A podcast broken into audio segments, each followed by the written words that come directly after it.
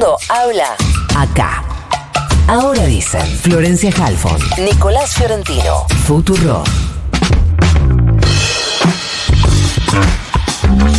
Y si vienen las propuestas legislativas que el Poder Ejecutivo mandó al Congreso, eh, hay una concentración en el interés de que el Congreso ceda delegue facultades al Poder Ejecutivo, hoy la mirada está puesta en el Congreso. Hay que ver qué es lo que el Congreso conversa, modifica o aprueba o levanta la mano en relación a todo esto. Por eso estamos comunicados con Alejandro Finocchiaro, diputado de el PRO por la provincia de Buenos Aires. Alejandro, buenos días. Florencia Jalfón te saluda. ¿Cómo te va?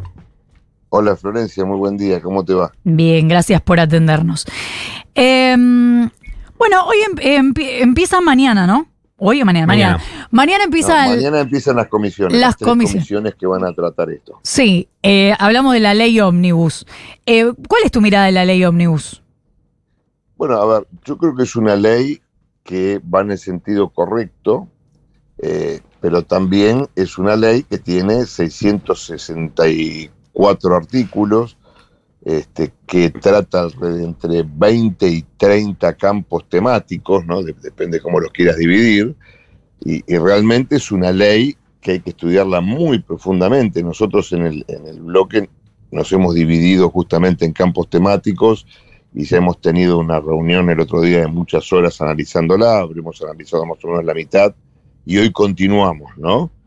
este, y por supuesto, a ver, el, como dije antes, el sentido general nos parece correcto, pero también hay cosas que nosotros este, vamos a pedir, como dijo ayer el presidente, vamos a hacer sugerencias para mejorar ¿no? Eh, el proyecto de ley. En algunos casos, porque no estamos de acuerdo y creemos que estamos ayudando al gobierno, diciéndole, no estamos de acuerdo, por ejemplo, este, con las delegaciones por dos años y que el presidente pueda delegarlas por dos años más por decreto, básicamente porque eso es inconstitucional y se lo va a decir la justicia, ¿no? Porque el Congreso no puede delegar la facultad de delegar. No sé si fui claro. Sí, se entiende perfecto. Ahora, eh, ¿vos crees que este el gobierno está dispuesto a esas negociaciones? Mira, eh, yo de nuevo ayer escuché al presidente y él dijo, bueno, nosotros este, no vamos a cambiar nada, pero vamos a aceptar sugerencias para mejorar. Son estrategias de, negociación, digo, ¿no? Este, porque cuando él dice vamos a aceptar sugerencias para mejorar, este, lo que está diciendo es, bueno, díganme. pero yo la, en realidad creo que sí, porque el presidente de la Cámara de Diputados va a tener que juntar los votos. Nosotros desde el PRO, digamos, sabiendo que no, que no estamos en el gobierno, queremos acompañar, queremos hacer un acompañamiento responsable de esto. ¿no? Y hay cosas, inclusive en el articulado de la ley, que este, vamos a pedir que nos expliquen qué quieren decir, porque, por ejemplo, en algunos falta un conector. Entonces no es lo mismo el conector I que el conector O, ¿no? Este, y, básicamente entonces uno no sabe qué votar porque no sabe qué dice el artículo. Este, hay algunos artículos que quedan desacompasados con otros, que remiten a eh, normativas que no existen o que no es la normativa que quieren derogar. Entonces, bueno, son cosas que muchas veces pasan especialmente en, en un este, mamotreto de 664 artículos, este, pero la intención es acompañar. Mm. La intención es acompañar, pero también el gobierno tiene que tener la flexibilidad que tiene que tener cualquier gobierno cuando trata con un Congreso que encima está dispuesto a acompañarlo, este, en aceptar las sugerencias que nosotros hagamos. Eh, Alejandro, ¿cómo te va? Nico Fiorentino eh, te saluda. Hola, Nico, ¿cómo te va? Eh, buen día para vos. Estoy pensando en el, en el funcionamiento del trámite parlamentario y yo tengo entendido, de hecho he hablado con varios colegas tuyos, la semana pasada hubo una reunión del bloque y, por lo menos por la información con la que yo cuento, hay una voluntad, lo conté en la apertura, mayoritaria, por no decir absoluta, de acompañamiento del bloque del PRO a la ley, pero sí marcando algunas diferencias como vos marcás. Ahora, Ahora, a la hora de pensar el trámite parlamentario, ¿eso implicaría, por ejemplo, eh, votar la ley en general y no votar algunos artículos? Lo digo sobre todo por la delegación de facultades, que me parece termina siendo el, punto más conflictivo.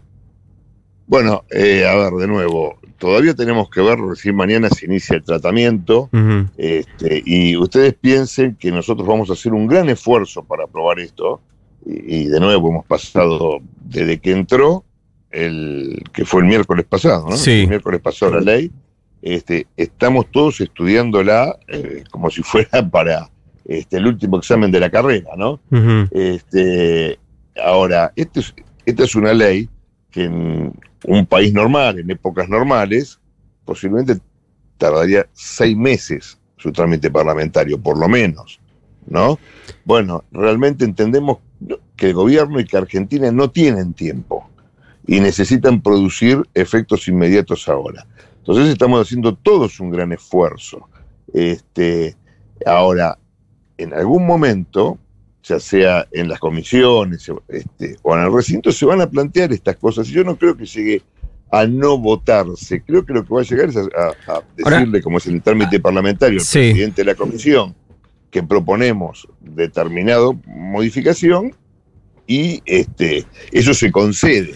Pero, eh, Alejandro, quiero hacerte la pregunta respecto al eh, concepto de urgencia y al concepto de no hay tiempo, porque eh, por lo menos mi mirada es eh, que puede haber cosas en la ley que eh, sean de carácter urgente, pero que a la vez no es medio una trampa meter, como vos decías, la modificación de no sé cuántas normas, 664 artículos en una ley que podría tener algunas cosas urgentes y otras no. Entonces, eh, esa estrategia parlamentaria te obliga a vos, como diputado del Congreso, como, como eh, poder eh, de la nación, a tener que discutir todo eso junto con un mismo eh, nivel de urgencia. Em, y eso, además, estimulado desde el Poder Ejecutivo diciendo el Congreso es un yunque, es una traba, no quieren laburar y los que no aprueben la ley eh, son coimeros. Digo, todo ese contexto me parece que no ayuda mucho al tratamiento. A ver, bueno, en este caso es el gobierno el que define qué, es lo que necesita ¿no? para gobernar. Yo sí creo que Argentina eh, está realmente en una etapa terminal este momento es mucho peor que el 89 y muchísimo peor que el 2001. Básicamente Argentina está quebrada, digamos. Hoy el ajuste no es un ajuste ideológico, es el ajuste del que no tiene un centavo. ¿sí? Entonces de esto hay que salir rápidamente. Ahora, sí, por supuesto, esta es otra de las cosas que nosotros planteamos, con algunas cuestiones, decir, bueno, quizás esto podría tratarse en otro momento. Si el gobierno insiste, nosotros vamos a tomar posición eh, lo mismo. Este, pero también les recuerdo que eh, nosotros, si hubiésemos ganado las elecciones, también hubiésemos tenido que avanzar muy rápido porque ya veíamos venir. De hecho, si algo faltó el año pasado, fue toda esta cuestión, por ejemplo, de ganancias y, de determinadas cuestiones que se dieron, que nosotros sabíamos, y, y, vos fíjate que pagamos el costo de votar responsablemente, como si fuésemos gobierno, ¿sí? Este, y no como hizo el gobierno, votando como si fuera oposición, porque nosotros dijimos la plata de esto no está. Y efectivamente no estuvo la plata, no está la plata, ¿no? Este, y eso es lo que está pasando en el país. Entonces, nosotros tenemos que ser legisladores como corresponde y votar muy seriamente. Eh, yo creo que si el Poder Ejecutivo entiende que hay algún legislador que está pidiendo algún beneficio para votar, lo tiene que denunciar lo tiene que denunciar en la justicia y nosotros en la Cámara tenemos que activar todos los mecanismos de la Cámara para que una persona así, verificado el caso, eh, Alejandro, de la Cámara. Eh, es cierto que eh, yo coincido en que si el PRO hubiese ganado las elecciones y la presidenta fuese Patricia Bullrich, muchas de estas cosas tendrían este tratamiento urgente. Ahora, sin ninguna prueba, pero sin ninguna duda estoy convencido de que si eso efectivamente hubiese sido así, eh, hubiesen tenido otra estrategia parlamentaria, hubiesen eh, al menos dividido los temas, hubiesen marcado algunos con algunas urgencias. Digo, no entendería bien por qué eh, es urgente reformar todo el sistema electoral de raíz, por qué es urgente modificar toda la ley de los mil días, por qué es urgente la eliminación de, no sé, desde el fondo de artes. Digo, es muy difícil debatir así. Y bueno, este, eso lo hubieran dicho antes, porque nosotros perdimos las elecciones. Este, así que es posible que, que tengas razón, Nico, nos está diciendo. Sí. Pero bueno, no hemos sido nosotros, nosotros quedamos afuera del balotaje. Y lo que estamos haciendo ahora es acompañar al gobierno para que Argentina tenga una alternativa y tenga una oportunidad. Por supuesto, muchas de las cosas que vos decís las diremos, ¿sí? Y las estamos tratando en el bloque, lo que pasa es que estamos tratando de tener una posición unificada en el bloque, ¿no? Y, lo estamos logrando. Te diría que hoy nosotros somos el bloque más compacto en cuanto a la posición que, que tienes, ¿no? Este, pero bueno, este, nosotros no ganamos. Nosotros ahora somos, una, somos parte de la oposición. Este, y somos una oposición que quiere que a la Argentina le vaya bien. Igual más o menos, porque hay una parte del PRO que sí está dentro del gobierno. Sí, por supuesto, pero eh, lo hacen a título personal y así lo han aceptado. ¿no, decís nosotros cuando decís Patricia Bullrich. No, no, no, a ver, yo coincido con Patricia Bullrich, felicito a Patricia Bullrich y creo que la mejor ministra de Seguridad que puede tener Argentina. ¿Sí? Este, lo mismo con cada este, persona del PRO, que no son muchos, ¿sí? que están en el gobierno, pero no son muchos. ¿sí? Este, te diría que son muy pocos, ¿no? Pero eh, nosotros institucionalmente como partido perdimos las elecciones. No somos parte del gobierno, no hay un acuerdo institucional entre eh, la libertad avanza y el PRO, por ejemplo. Entiendo. Luis Petri es radical, no es del PRO. No, no, no me refería a Luis Petri. Eh, Alejandro. Ah, bueno, Caputo tampoco es del PRO. ¿eh? Caputo está afiliado. Caputo es una persona que fue funcionario de Mauricio Macri. Este, una gran persona, lo valoro mucho, pero él trabajó con mi ley a título personal. Digo también, ¿no? Y no por el PRO, ni llegó por el PRO. Alejandro, eh, hay algo que me queda flotando de lo que decís que, eh, no sé si te entendí bien, pero vos decís que no es una cuestión ideológica el ajuste, que es casi algo que decanta de esta situación.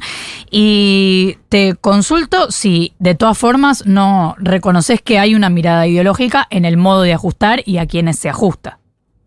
Y lo que pasa, Florencia, es que cuál sería la otra forma de, ajustar. Digamos, esto es así, eh, es como en cualquier casa de familia te mm. quedaste sin plata, gastaste durante mucho tiempo de más, le pediste a tus suegros, a tus padres, a tus hermanos, a tus vecinos, no se la devolviste. Vos perdoname, pero la de la casa de familia no me convence. ¿No tenés otra? Bueno, no, no, no, es que es, muy parecido, lo único que varían son las escalas. A ver, eh, yo fui ministro durante cuatro años y era lo mismo. Yo sabía lo que podía gastar, lo que no podía gastar, ¿sí? Y, sabía qué planes o proyectos cuando me los traían me encantaban, pero cuando los miraba a escala eran imposibles y no me metía en esas cosas, ¿no es cierto? Porque eh, administrar un Estado, especialmente en la Argentina y desde hace muchos años, es administrar lo que falta, no lo que sobra, ¿no? No somos Suecia o Finlandia que tienen dos PBIs ahorrados. Este, nosotros estamos administrando lo que falta. Y si encima que a vos te falta, gastás de más y lo haces en forma intrascendente, bueno, eso es terrible. Eso es terrible, eso fue lo que hizo el último gobierno. ¿sí? Y, digamos, y lo que hace el populismo en líneas generales. Gasta y se ve si después lo puede sacar de algún lado, no. Cuando uno gasta tiene que tener planificado de dónde lo gasta. Porque, de nuevo, Florencia, entraste con la tarjeta al shopping ¿sí? como no lo pagas enseguida, gastás, gastás, gastás, y viste como el meme de la coreanita, decís, bueno, este, después veo de dónde lo saco. Sí, sí, te entiendo el argumento. Lo que quiero decir es que no es lo mismo entrar al shopping que tener un montón de gente con hambre. Por eso digo, ¿dónde se recorta? ¿Dónde se ajusta? Exacta, pero exactamente, exactamente, Florencia. Eh, nadie lo puede haber dicho mejor de lo que lo dijiste vos. Porque la gente que hoy está con hambre que tenés el 50% de gente debajo de la línea de pobreza, es lo que nos dejó un gobierno que se fue hace menos de un mes, ¿eh?